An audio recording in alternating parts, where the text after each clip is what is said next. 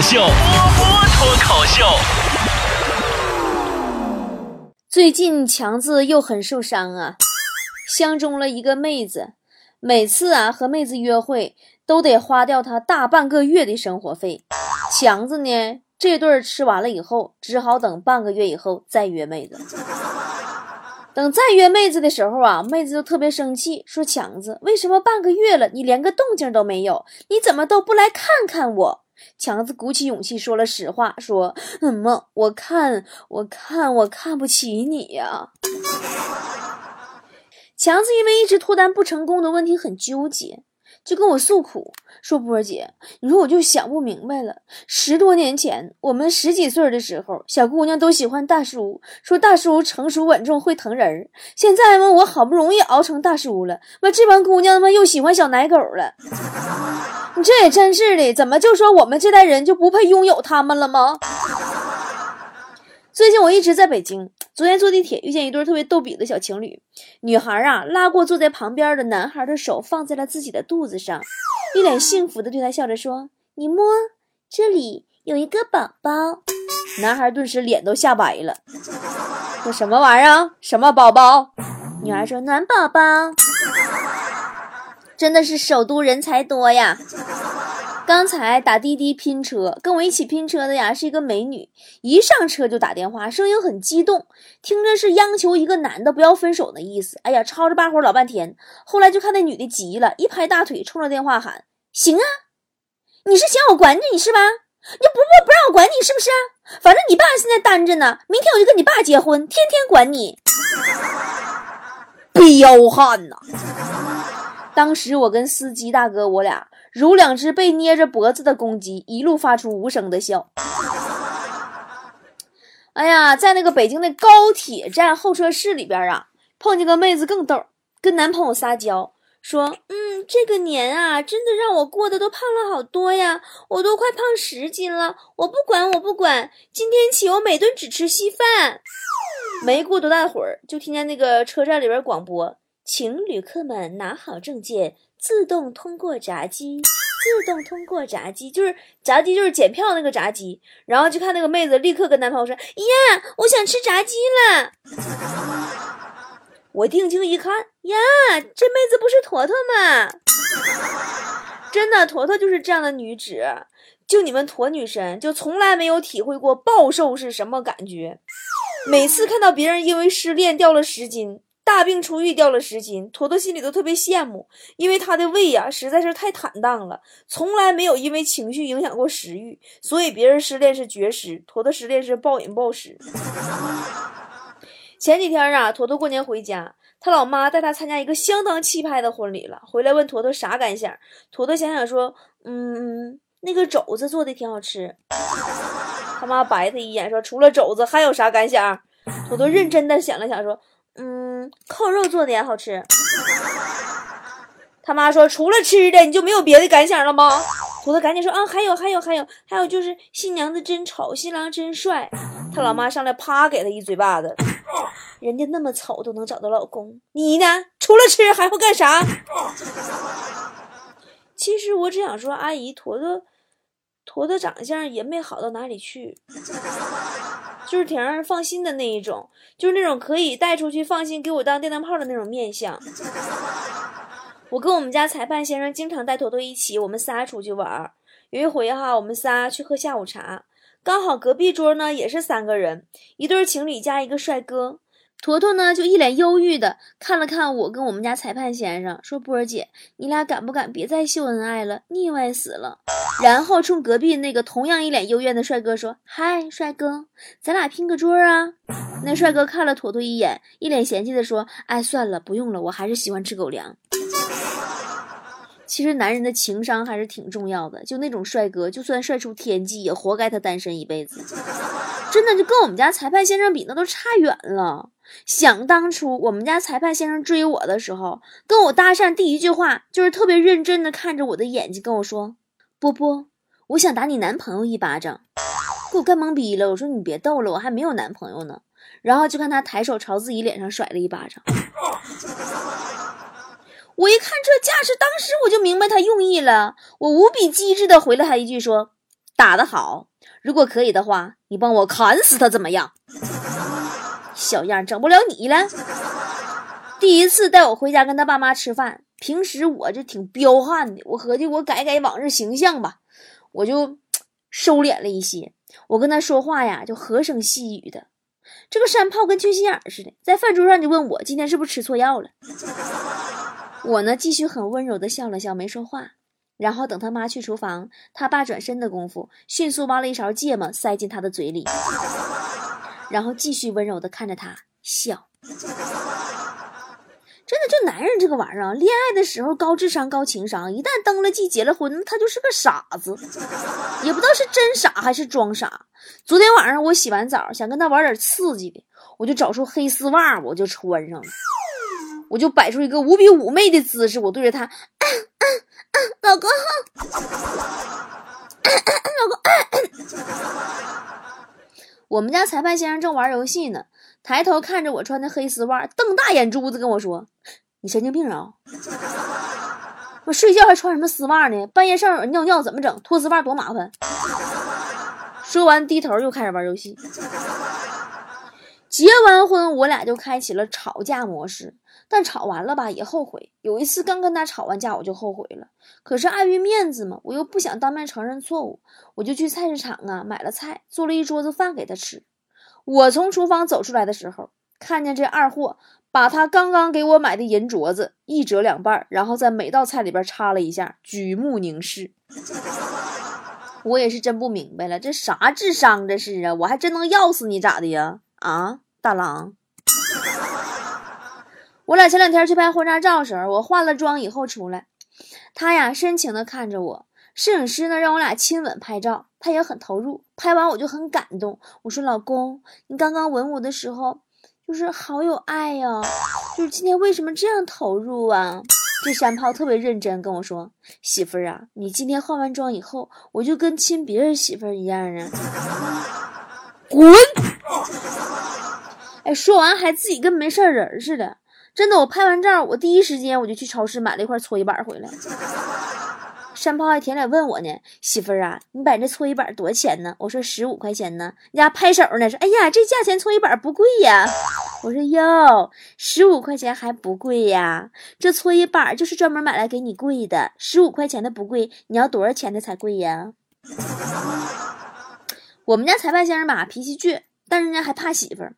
大过年的惹我生气，我让他跪一个小时搓衣板，这家伙脾气上来了，硬搁那跪了两天两夜没起来。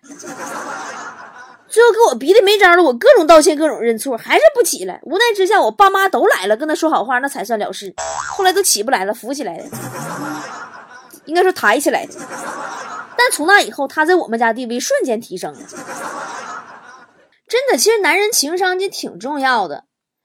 我们家裁判先生吧，我原来我就怀疑他是不是傻呀，还真傻，还假傻，装傻呀。后来发现都不是，他们是二。后来我就经常举我姑姑和我姑父的例子给他学习。我们家我姑父呀，就是一个特别知道女人要什么的男人。结婚这么多年，两口子都会有摩擦，但是姑父总有自己巧妙的办法去化解矛盾。有一回哈，我姑姑下班回家，好像是忙了一天，饿得急挠挠的。我家我姑呢，就出去跳广场舞了，没给我姑父做饭，跟一帮老姐们啊搁家聊闲天儿。我姑父一进屋看没有饭就急了，说怎么还不做饭？你咋想的？说完，发现呢还有一群外人在家呢。我姑一脸尴尬，我姑父立马接一句：“你咋想的？你想把我媳妇饿死吗？”我姑立马就阴转晴了，乐乐呵呵的去厨房做饭了。你看那饭也做了，还避免了吵架呀。我姑父还特别懂我姑。有一回呀，去我姑家。我姑呢，一边刷牙一边跟我说话，呜了呜了，我也听不清说的啥，一脸懵逼。结果我姑父乐呵呵跟我说：“说你姑说，你先坐一会儿，吃没吃饭？饭在厨房，昨天买了点你爱吃的芒果在冰箱。”我的那个天，当时我都震惊了，这俩人默契简直登峰造极呀！我姑姑和我姑父结婚二三十年了，小吵小闹肯定有的，但绝大部分时间哈，我姑都是活在那种。特别幸福的氛围里，因为他遇上了一个高情商的老爷们儿，真的好神奇呀！我姑就这样比他同龄的那些老娘们都年轻多了，脾气也温和，因为他从心里往外的没有顾虑，因为他的男人懂得怎么疼她。聪明的男人真的能够滋养自己的媳妇儿，让自己的媳妇儿从内往外的好气色的，真的是不要来着。哎呀，我家我姑父还说啥了？真的，有回我姑给我发微信，抱怨说自己刚刚买一件大衣，我姑父嫌不好看，说只有胖到肥到一定程度的人才能穿。然后没过多大会儿，我姑父也给我发微信说：“波儿啊，你姑刚刚给你买了一件大衣，可漂亮了，特别适合你，快过来试试。”真的就是会唠嗑。还有一回哈，我姑在楼下捡到一个小的那个玉佩，回到家呀，薅了我一根头发，就缠在那个玉佩上用火烧。说电视里说的，说头发不断就是真玉。我 我当时我嗤之以鼻，我说姑，你把头发缠吃饭的碗边上烧，只要拉紧了没有空隙，头发也不会断的。他老人家烧完一个碗以后，发现还是真没断。然后就好尴尬嘛。这时候我姑父走过来了，拿起碗递给我说：“波儿啊，这可是白玉碗呢，经过火烧验证的，现在传给你了，好好保存啊。”一般人家的老爷们喝酒啊，媳妇都不愿意呀，生气啊什么的。可是我家我姑姑就最喜欢我姑父喝酒了。我姑说了，说我姑父啊，每次喝醉的时候最绅士了，会赞美我姑，说她漂亮能干，能娶她这个老婆三生有幸啥啥的。不仅这样，还会抢着做家务。所以我姑对我姑父喝酒从来没意见。你看人那老爷们会玩不？自己想干的事儿干了啊，媳妇还高兴。我姑父啊。还有很多活学活用的高情商小妙招，就打比方说，每到各种节日啊、纪念日啊，该送礼物了，我姑父就提前跟我姑玩神秘，说：“媳妇儿，老公给你买个礼物，你猜是啥？”妻子啥也没买。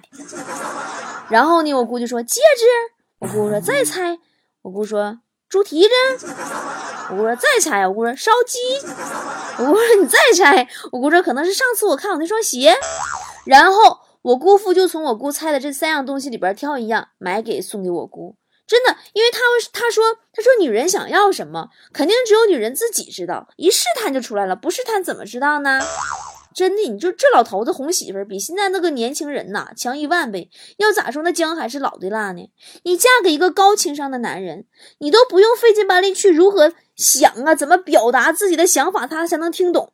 你也不用考虑男人女人之间的交流障碍，因为高情商的男人，你一个眼神儿，一个语气助词，他都能接收到你的信号，并且知道自己该咋反应，你能够一秒钟开心。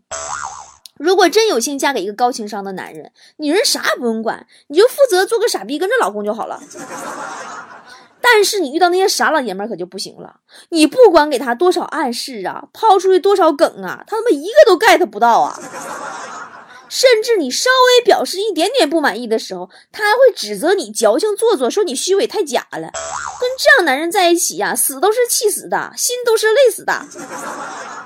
还有一种男人呢，就是本来可以做到高情商，追女人的时候啊，百般武功全用上，追到手以后啊，百般武功全废掉一样。然后还要拿自己是大男人，心思没那么细腻来做借口，就像我们家裁判先生，真的不给他买个搓衣板，他还真拿老娘当 Hello Kitty 呀。《红楼梦》里曾经说，说女孩未出嫁是颗无价之宝珠，出了嫁不知怎么就变出许多不好的毛病来，虽是颗珠子，却没有光彩宝色，是颗死珠子了。再老了，更变得不是珠子，竟是鱼眼睛了。可是女人啊，如果真的嫁给一个会疼自己、会事事照顾自己情绪的高情商男人，才不会变成死鱼眼睛呢，只会变成夜明珠，夜夜发光照亮你的美。男人最性感的部位不是结实的肌肉，不是大把的钞票，而是高情商的脑子和心，好不好？聪明的男人总是很懂你呀，愚蠢的男人总是逼迫你去懂他，傻逼呀！真的，就是我忍不住骂呀。和聪明的男人在一起，完全没有吵架的欲望，他会慢慢让你们的步调变为一致，你心甘情愿为他、为这个家倾尽自己的热情。而那些二逼的男人啊，就像头大蒙牛一样啊，脸红脖子粗，跟你对着干呢，把你的付出当做理所当然，而你却总有一种委曲求全和牺牲自我的悲哀。聪明的男人呢，总是明白你所有笑话的梗，聊天的时候知道你下一句会说什么。而那些二逼的男人啊，跟你完全不在一个轨道上啊！你明明意思是西，他却偏偏理解成东，你解释他还听不进去。和聪明的男人在一起，你不必为了迎合他去做不喜欢的事儿，变成不喜欢的人。而那些二逼的男人，只会让自己的女人变得歇斯底里，失去生活的热情。姑娘们啊，余生太长，请嫁给一个高情商的聪明男人吧。你不知道我的名字，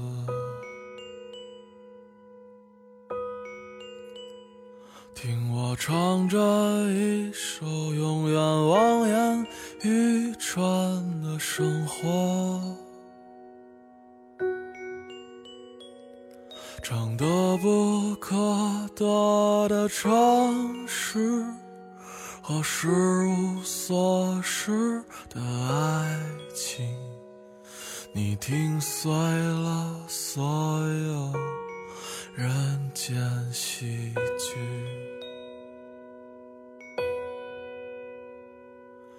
你只微笑一言不发，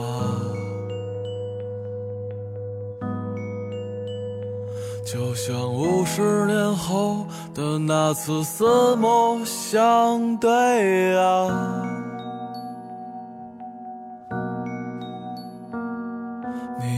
上物是人非的眼睛，那是没有离别的风景。忘掉名字吧，我给你一个家。傲寒我们结婚。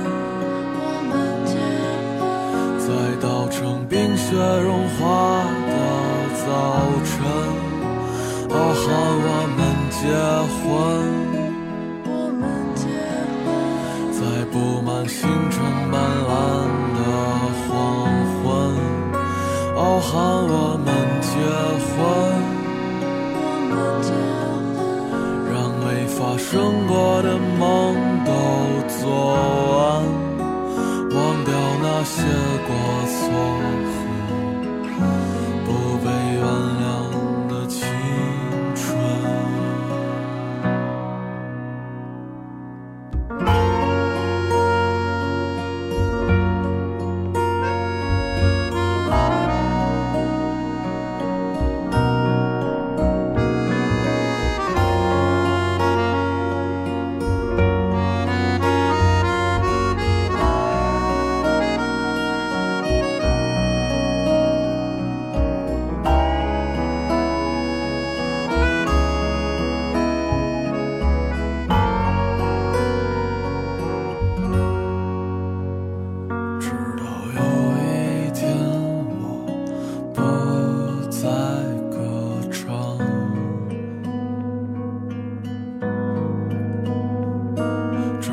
相信你的未来与我无关。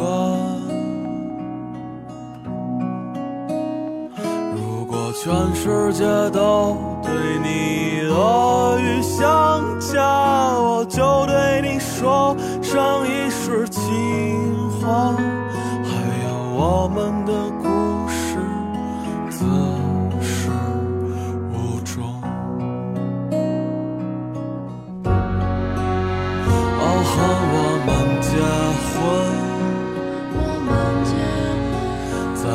在稻城冰雪融化的早晨，傲寒我们结婚。我们结婚在布满星辰斑斓的黄昏，傲寒我们结婚。让没发生过的梦都做，忘掉那些过错。